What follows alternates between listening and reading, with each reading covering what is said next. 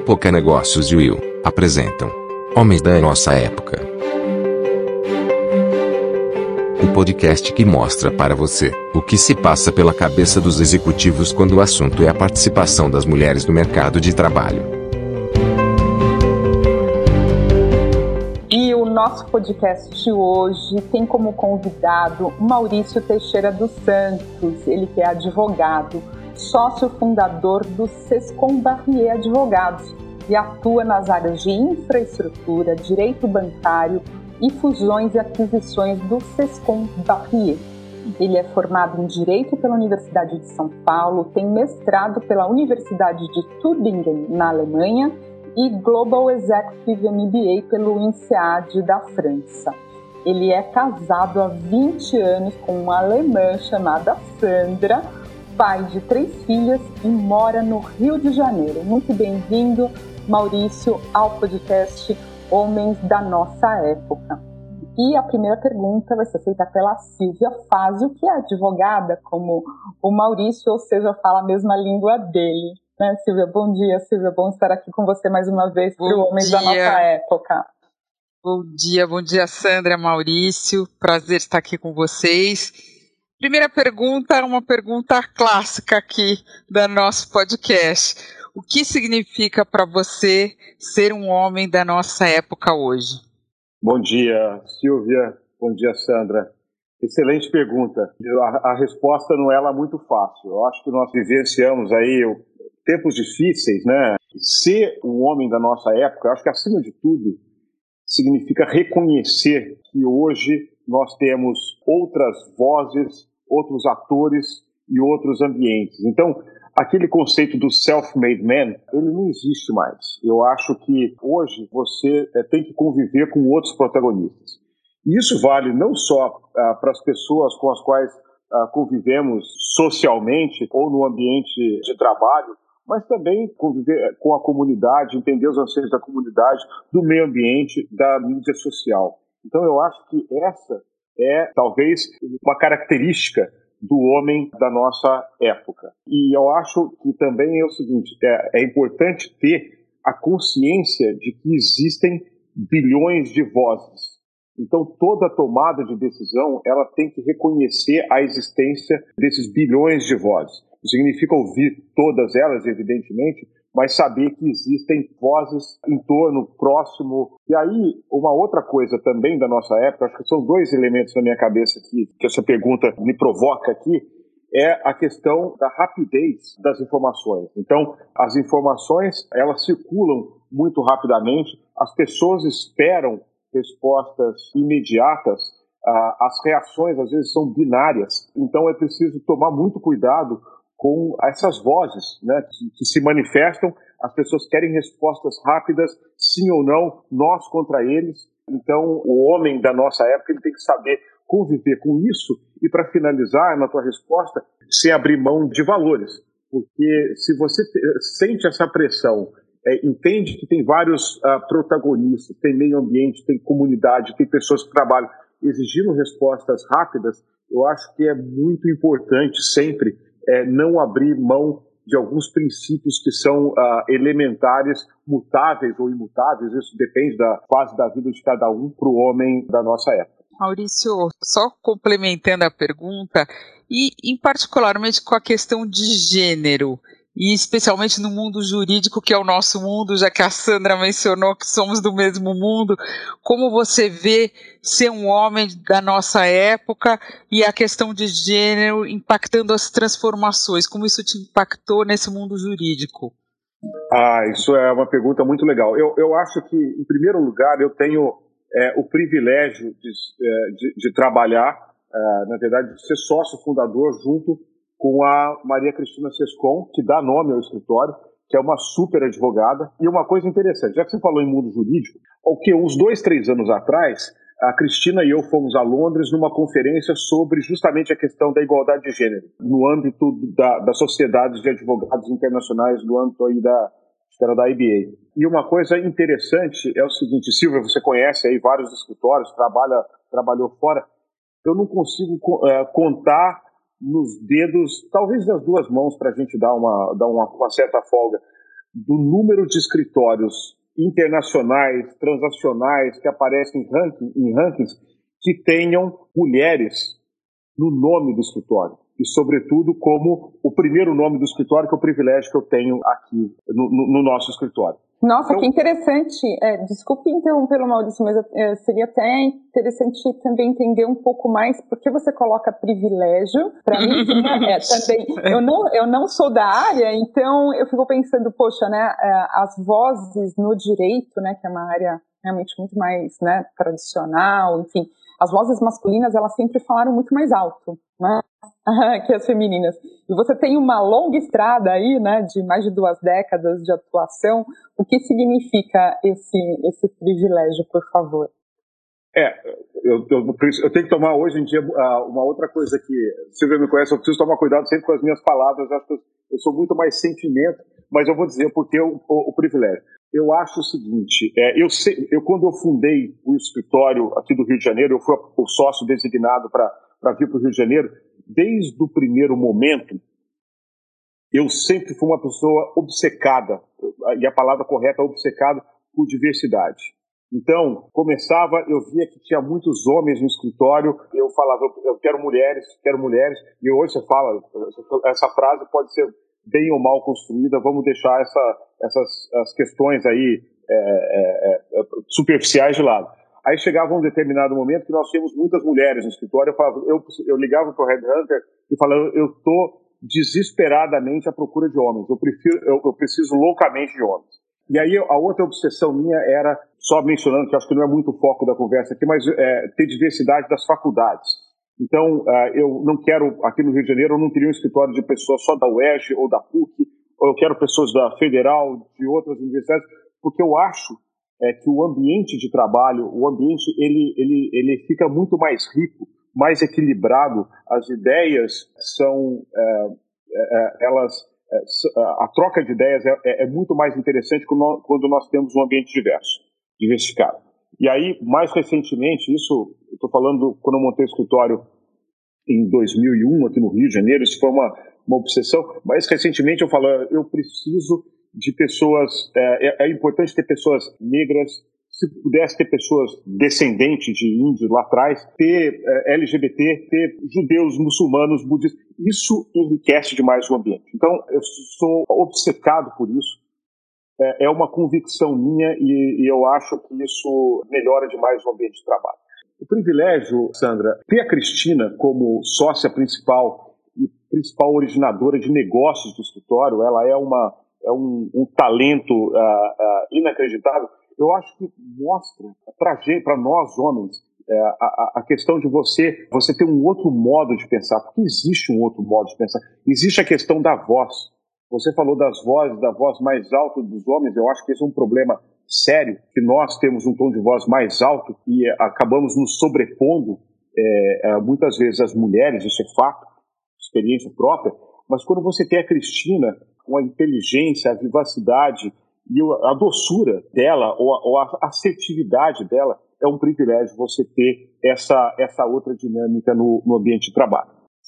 Maurício, você mencionou é, a sua obsessão pela busca da diversidade. Você consegue localizar na sua memória esse momento, quando isso ficou importante para você e por que essa busca pela diversidade ficou tão importante para você? Quando eu vim para o Rio de Janeiro, não tinha nenhum relacionamento com a cidade. Então, na minha cabeça, inicialmente, é, era, o de, era buscar pessoas de várias universidades. Então, já, isso começou Uh, e eu tive a, o prazer de ter pessoas de várias universidades no primeiro momento. Mas eram todos homens. Os meus três, quatro primeiros profissionais jurídicos eram homens. E aí eu, lembro um dia que eu saí da minha sala, é, era um escritório pequeno, uh, e eu bati o olho, e aí era, era o tom de voz, era um pouco da agressividade. Eu diria até que era um, eu tive a impressão de que era um ambiente até tóxico. E aí eu falei, não, isso, isso não é possível. A, a, até o, o, o, linguajar das pessoas é, muda num ambiente exclusivamente masculino ou num ambiente é, exclusivamente feminino. E a partir dali eu falei, não, é, eu preciso ter um ambiente é, com, com, igualdade, na verdade, igualdade aqui de gênero. É, eu preciso de mais mulheres, inclusive para fazer um 50-50. Depois eu evoluí uh, no sentido de é, teve uma situação também que tinha muitas mulheres no escritório. E eu falava, não, acho que agora a gente precisa reequilibrar a. É importante esse equilíbrio. E aí depois eu passei a olhar, então, para falar, não, é, tudo bem, homens, mulheres, heterossexuais. Não, não dá para a gente ter um escritório somente dessa forma. Eu preciso de homossexuais, eu preciso de outras orientações, eu preciso de outras religiões. Então, é isso, a partir daquele momento inicial que eu falei, olha, preciso de mulheres, eu comecei a ver como é bonito você ter um ambiente diverso no escritório. Mas além de bonito, assim, você deve ter percebido que isso tem um impacto no trabalho, na qualidade do trabalho, na harmonia ali no escritório, nas relações e até imagino na, em lidar com o público, porque o público também é diverso, né? Os clientes são Exato. diversos assim. Qual que é o impacto real? Assim, você teve esse sentimento e depois realmente uh, mudou alguma coisa? Uh, mudou. O que mudou. que mudou? Mudou a forma de é, até na forma de apresentação das pessoas perante clientes, quando você faz uma reunião com homens e mulheres, eu acho que, que, a, que a, a, a, e numa, seja uma reunião só com homens, seja uma reunião só com mulheres, eu acho que você cria é, intrinsecamente um ambiente de, de, de, de respeito uh, e de é, você deixa de ser monocromático, você deixa de ser uma coisa uníssona. Então, você já tem, já não é um samba de uma nota só com todo respeito à música. E, e, e, aí a gente via, até na formação de estagiários, as pessoas pensam duas vezes como que elas vão se relacionar com subordinados ou com a equipe de trabalho, com a equipe administrativa, quando você tem esse ambiente mais, uh, mais diverso. Porque você tem outros sentimentos e outras perspectivas na mesa. Maurício, você é casado com uma alemã de que forma essa cultura é, enriqueceu essa sua visão de diversidade e também como você se comparou à maneira como você foi educado, da maneira como ela foi educada, é, como isso te transformou nesse sentido? Eu vou, vou desdobrar a sua pergunta em duas e vou ser breve, porque são coisas, coisas interessantes. Eu sou de uma família, uh, eu sou de Três Corações, uh, interior de Minas Gerais. Uh, minha mãe é, é, é, do interior de São Paulo, meu pai é do, de Minas Gerais. Tenho três irmãos. Cresci numa rua cujo, composta essencialmente por meninos da nossa idade. A maioria, a maioria dos meus primos são homens. então você vai falar o seguinte: ah, então você é, cresceu num ambiente machista da tradicional família mineira. Acho que é a primeira conclusão. E na verdade não é, porque a minha mãe ah, sempre foi uma pessoa que é, sempre é, trabalhou, sempre ocupou posições de liderança no setor de educação, foi diretora de escola, foi professora universitária, é, foi secretária de educação de Três Corações por várias por vários mandatos, fez mestrado em São Paulo, fez doutorado na Unicamp foi estudar em Israel, foi estudar em, na França. Então, é, eu via na minha casa, e a minha mãe dava, dava aula à noite né, na, na Faculdade de Três Corações, e eu via, então, eu tinha esse, essa, essa perspectiva em casa da mulher que trabalha e que é bem sucedida. Isso em, eu tenho 50, então, desde 5 anos de idade, só 45 anos atrás. Então, essa é uma coisa uh, interessante. E interessante também é, nessa questão de igualdade de gêneros é que o meu pai sempre é, valorizou isso que a minha mãe fazia. Então, meu pai sempre ficou conosco. Minha mãe ia fazer doutorado em Campinas, ele cuidava da, em, São, em Campinas, cuidava da gente à noite. Então, assim, o homem na minha casa teve o papel de possibilitar que a mulher se desenvolvesse tanto quanto ele. Meu pai também fez suas especializações como dentista. A segunda parte, eu acho que morar na Alemanha, morar nos Estados Unidos, como eu morei, estudar fora, é, são países que já têm essa questão do respeito à mulher é, e de fomentar a igualdade de gênero, tem experiências muito interessantes. Então, isso foi uma coisa importante para mim. Na, a minha esposa também é, sempre foi uma pessoa muito, muito ativa nesse sentido. Ela fomentou essa sensibilidade em mim. O brasileiro, ele é, é a economia fechada, o, o, país era machista, o ambiente era complicado. Então, essa convivência com a Sandra, essa convivência na Alemanha, é, ela, ela realmente abriu horizontes e foi exatamente isso que eu, que eu, que eu quis trazer uh, para o escritório quando eu fundei. Não que na Alemanha não tenha problemas, se você for ver a quantidade de, pessoas, de mulheres alemãs, até recentemente, no board das empresas, era, é, é um percentual baixíssimo, hein? Baixíssimo. Talvez estão é, no mesmo nível do, do Brasil. Silvia conhece melhor isso. Mas eu acho que o país é, é, facilita muito a, a, a, o desenvolvimento das mulheres é, nos, nos, seus projetos pessoais e profissionais. Qual que é a profissão da Sandra, Maurício? A Sandra é tradutora. Ela estudou português e, e, alemão, trabalhou depois com marketing. Um, um determinado momento, ela resolveu, por decisão dela, é, se dedicar às nossas filhas. Nós temos três filhas é, super engajadas, que também é uma outra forma que me provoca diariamente é, como é, assegurar essa, essa, essa igualdade de gênero, porque eu, eu, eu sempre vejo o mundo que eu quero deixar para as minhas filhas, as dificuldades que as minhas filhas passam. Então a Sandra resolveu fazer e agora ela voltou a dar aulas de alemão. Você mencionou que elas são super engajadas. Eu queria saber o nome e a idade delas e de que forma que elas são engajadas. Elas se autodenominam feministas, por exemplo?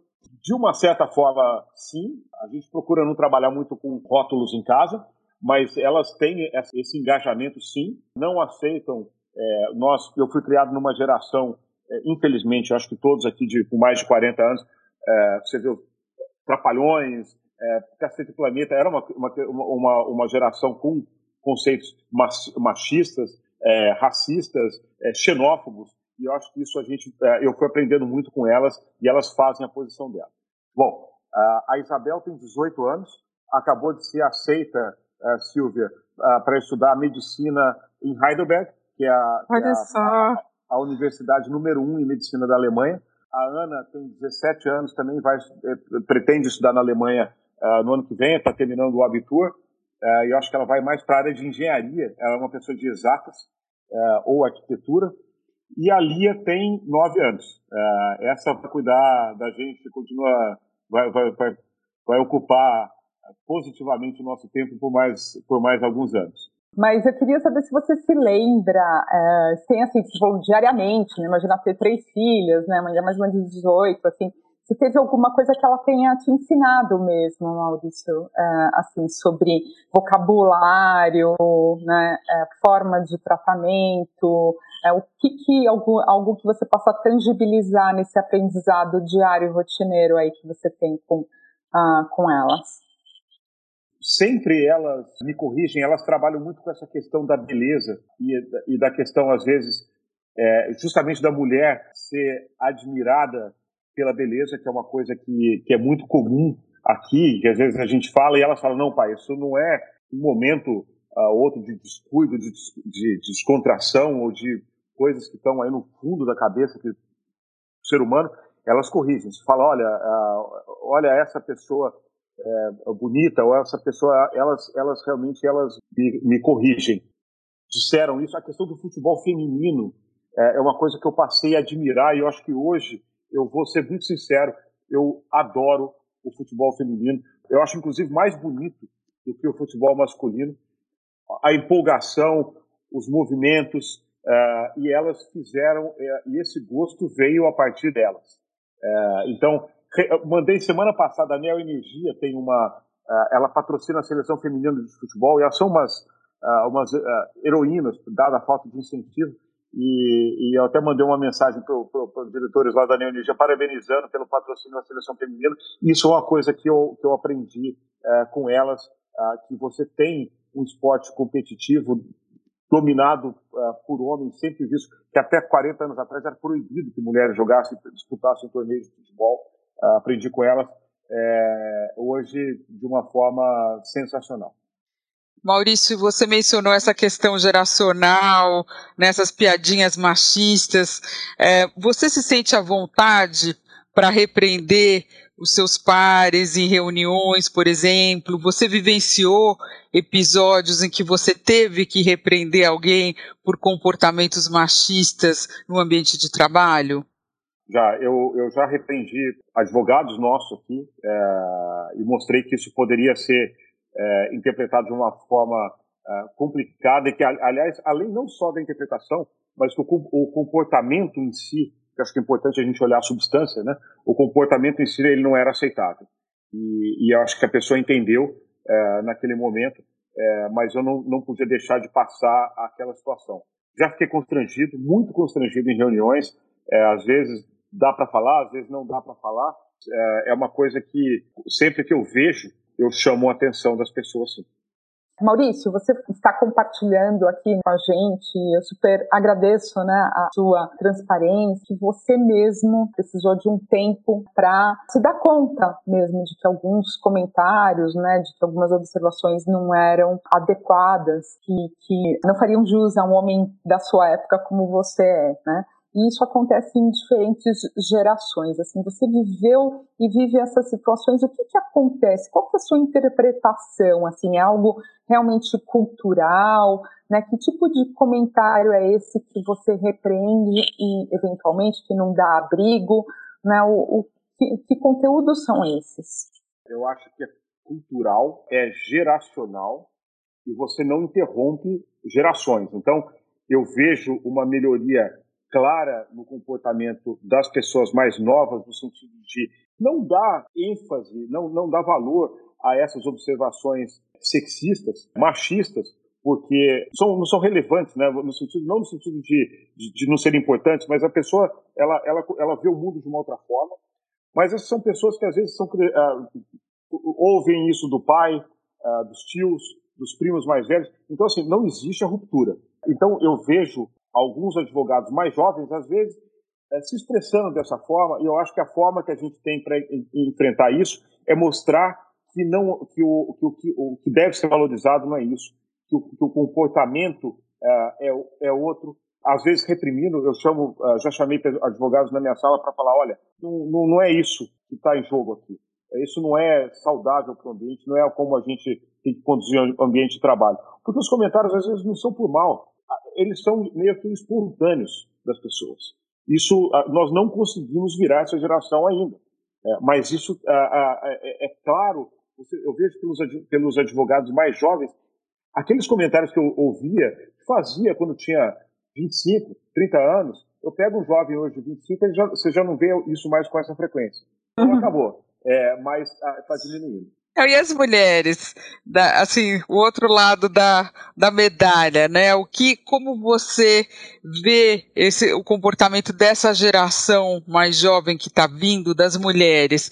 Você sente a necessidade, às vezes, de interferir uh, em benefício da mulher, por exemplo, quando em uma reunião ela não tem espaço para falar, ou quando você sente que a própria mulher não se projetou da maneira que ela deveria, nesse né, famoso auto-boicote feminino. Como você está vendo uh, o comportamento da mulher jovem hoje? Olha, é, tem dois pontos importantes aqui. Primeiro, é, essa é uma crítica que eu faço a mim e a vários homens.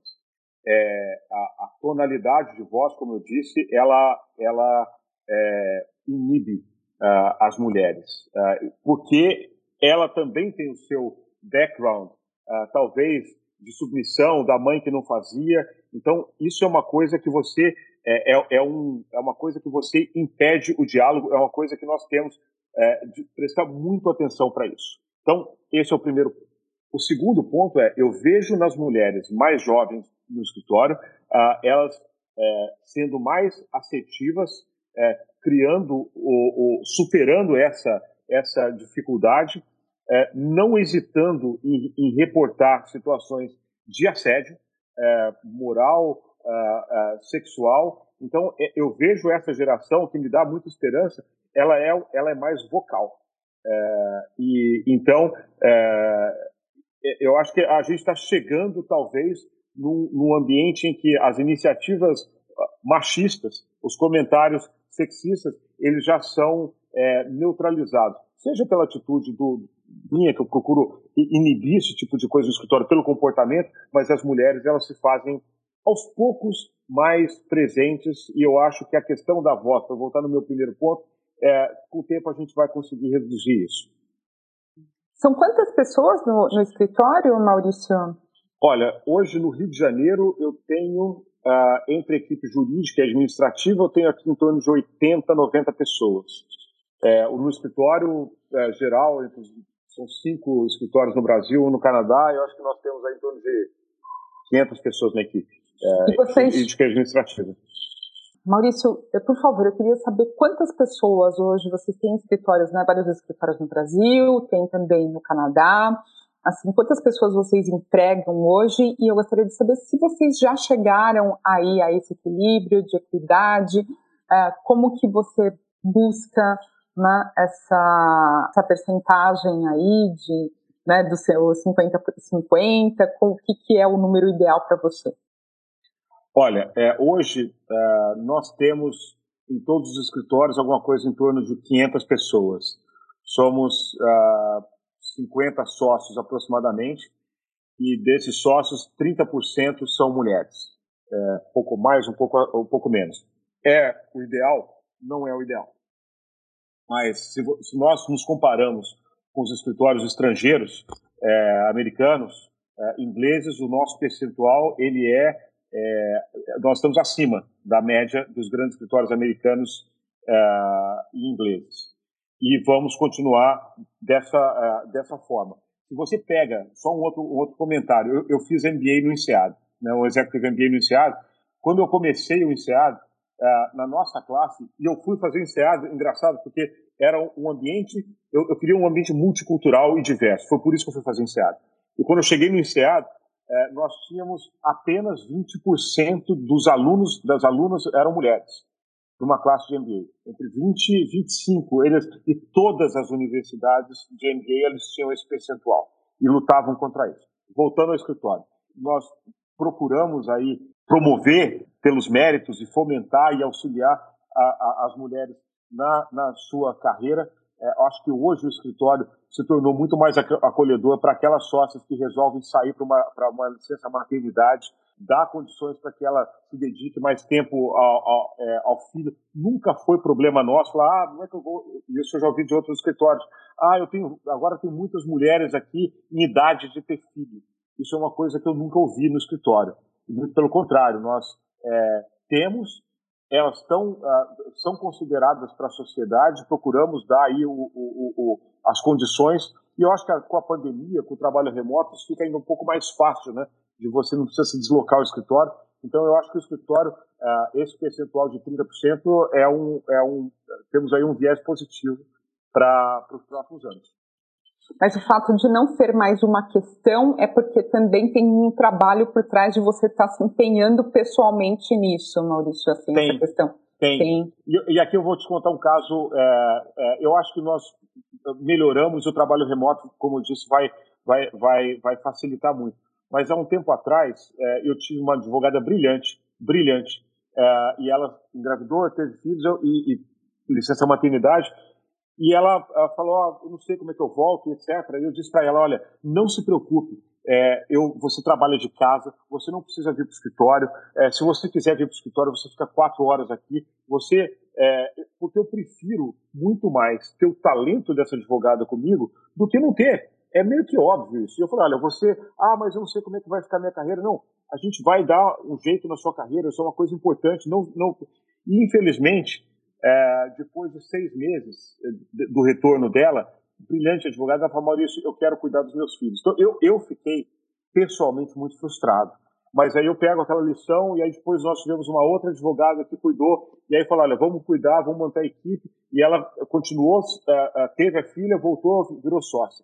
Então, assim, a gente tem que tirar lições uh, uh, desses, desses exemplos. Onde nós erramos, onde nós acertamos mas o, o, o, eu acho que existe uma, uma iniciativa muito forte do escritório para não perder profissionais ou não prejudicar a carreira por nesses momentos importantes. São profissionais brilhantes. Maurício, você enfrenta barreiras para poder implementar esse tipo de política, uh, seja de uh, intervenção uh, de apoio à licença maternidade, paternidade? Não. Você acredita que poderia ter algum preconceito ainda que inconsciente dos seus pares com relação à implementação de algumas práticas? Não, não. É, é, eu acho que o escritório, nós temos qualidades, temos defeitos. é, mas nós somos um grupo é, de sócios muito amigo, muito aberto para esse tipo de coisa.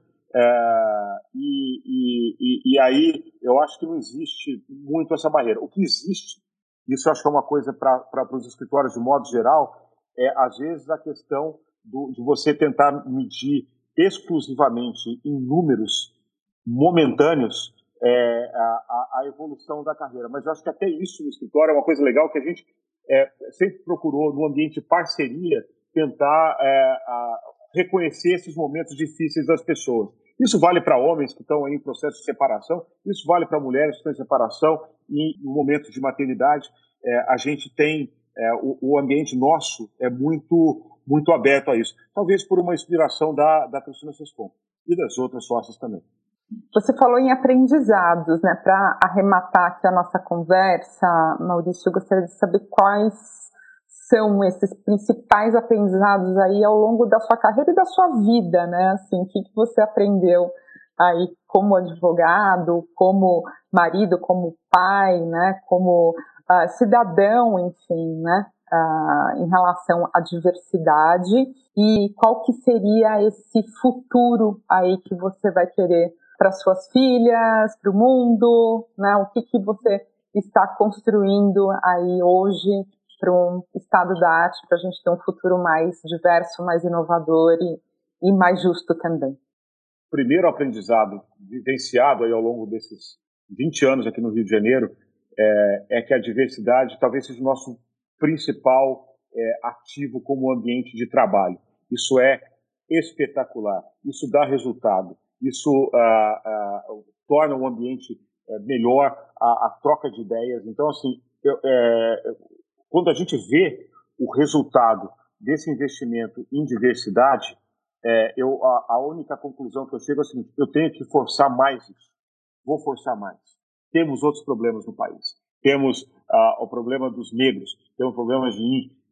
Vamos ter que resolver. Uma outra coisa que eu aprendi esses dias: não adianta vir com fórmulas prontas. Como é que eu ah, forço o desenvolvimento da carreira? Não posso, não posso. Eu já cometi esse erro lá atrás é, falar, não, deixa eu ver quantas horas debitadas você tem, ah, você tem menos horas debitadas, logo você, a sua promoção vai ser menor. A gente tem que reconhecer é, que uh, as pessoas têm uh, talentos e têm situações especiais pro, pro, no desenvolvimento da carreira, isso não pode afetar isso no, no, no longo prazo. A presença das mulheres vindo aí de um ambiente é, né, sempre muito masculino e tal, eu acho que isso, no, ambiente de trabalho, isso é uma coisa é, é, fenomenal para a gente aqui. Para as minhas filhas, eu acho que é, essa questão da voz, de não engolir qualquer coisa, é, elas não aceitam, é, o, o, papai faz uma, uma piada, às vezes, machista, por ouvir de algum comentário, ou você recebe uma coisa no WhatsApp e você comenta, eu sou absolutamente bloqueado naquele momento na minha casa. É, e isso é, eu acho isso sensacional. Acho isso sensacional. E você vai falar, ah, mas por que você recebe? Não, eu recebo WhatsApp. Ah, você como, ah, tem uma coisa engraçada, que há 20, 30 anos atrás ela era engraçada, hoje não é engraçada. E as meninas me lembram todo dia isso. Então, é, é, eu, e a gente fomenta o debate na minha casa. Desde pequeno, para fechar essa tua resposta, eu nunca, nós viajamos muito, porque sou lá de Três Corações, é, estrada, tudo. Nós nunca tivemos DVD no carro.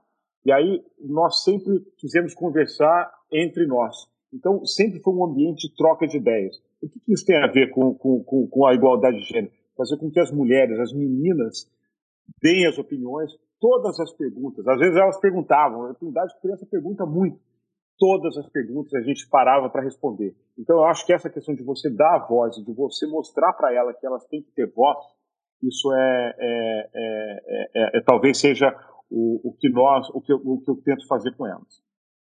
Então, um recado aí para os papais que estão nos escutando. Deixem as meninas falarem mais do que você. Elas, de vez em quando tem briga entre elas. Tem que falar mais. Mas uh, uh, sempre, em qualquer ambiente. E é, é, o, a, o, segredo é deixar ouvir e responder, e pergunta, e pergunta sobre tal lugar. Isso é fundamental. É, eu acho que você dá a elas uma segurança de, de, de expressar a opinião uh, em todas as situações. É, eu vou, vou, ficar com essa lição aqui para dar mais voz para minha filha também, não que eu não deixo. Olha, Silvia. É uma lição é. maravilhosa essa. Eu acho que a gente muitas vezes subestima o quão importantes são esses primeiros anos de vida para a mulher. E que mais tarde na vida, uma mulher que não teve voz na infância, não teve voz na adolescência, vai ter muito mais problemas com esse famoso auto-boicote que a gente fala da mulher, de não conseguir se exprimir, de não conseguir se impor no momento adequado. Então a gente não pode deixar de valorizar isso. Muito legal. E Maurício, para fechar, assim, dá, deixa um recado para os advogados que estão em começo de carreira, né? Para os meninos aí, a faixa dos 20, uh, é, que estão construindo direito brasileiro, né? Também, e que uh, vão interagir com né, clientes, que vão interagir com a sociedade, com as suas pares, assim, se você estivesse recomeçando a sua carreira hoje, né, você acabou contando para a gente que teve o privilégio de ter uma mãe, né, muito uh, presente, líder, que te inspirou, né, tem o privilégio de conhecer uma cultura né, diferente da sua, também por, por intermédio da Sandra, sua mulher, né, o privilégio de ter as suas filhas aí que te dão lições todos os dias, e agora tem muitos que não têm, né? Ah, que tem outros modelos, né? Que não tiveram esses modelos que você tem, esse, essas mesmas circunstâncias. E aí, como um homem da sua época, o que, que você tem a dizer para os advogados das novas gerações? Primeira coisa, é, tecnicamente falando, eu, sempre, eu digo isso para todos. O direito não é um fim em si, o direito é meio de é, facilitar relações, de criar relações, de criar riqueza. Dito isso, é, eu acho que isso é importante para todos os profissionais. Mas é, a minha lição para as pessoas é fomentem, estejam abertos à, à diversidade, à multiculturalidade, exatamente porque o direito não é um fim em si. A análise jurídica, a, a qualidade do trabalho aumenta quando você entende a sociedade onde você vive, fomenta essas interações com outras culturas e fomenta a, diversidade no ambiente de trabalho. É essencial para todos que começam a carreira. Tá então gostaria muito de te agradecer aqui pelo tempo, pela abertura, pela inspiração. Foi um grande prazer conhecê-lo, Maurício. Uh, Silvia, obrigada também por ter trazido né, o Maurício aqui. Obrigada, Maurício. Então, Obrigado, um prazer foi meu.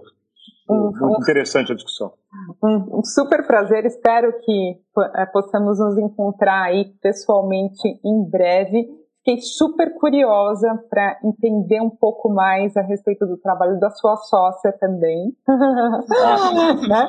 e, e, combinamos aí, então, para uma próxima oportunidade para ouvi-la. Né? Aí também, quem sabe, para mulheres da nossa época, que é o programa gêmeo que nós temos aqui na Época Negócios. Obrigada, obrigada, obrigada por um direito mais diverso. Muito obrigado pela oportunidade e vamos lutar por um direito mais diverso. Esse podcast é um oferecimento de Época Negócios. Inspiração para inovar.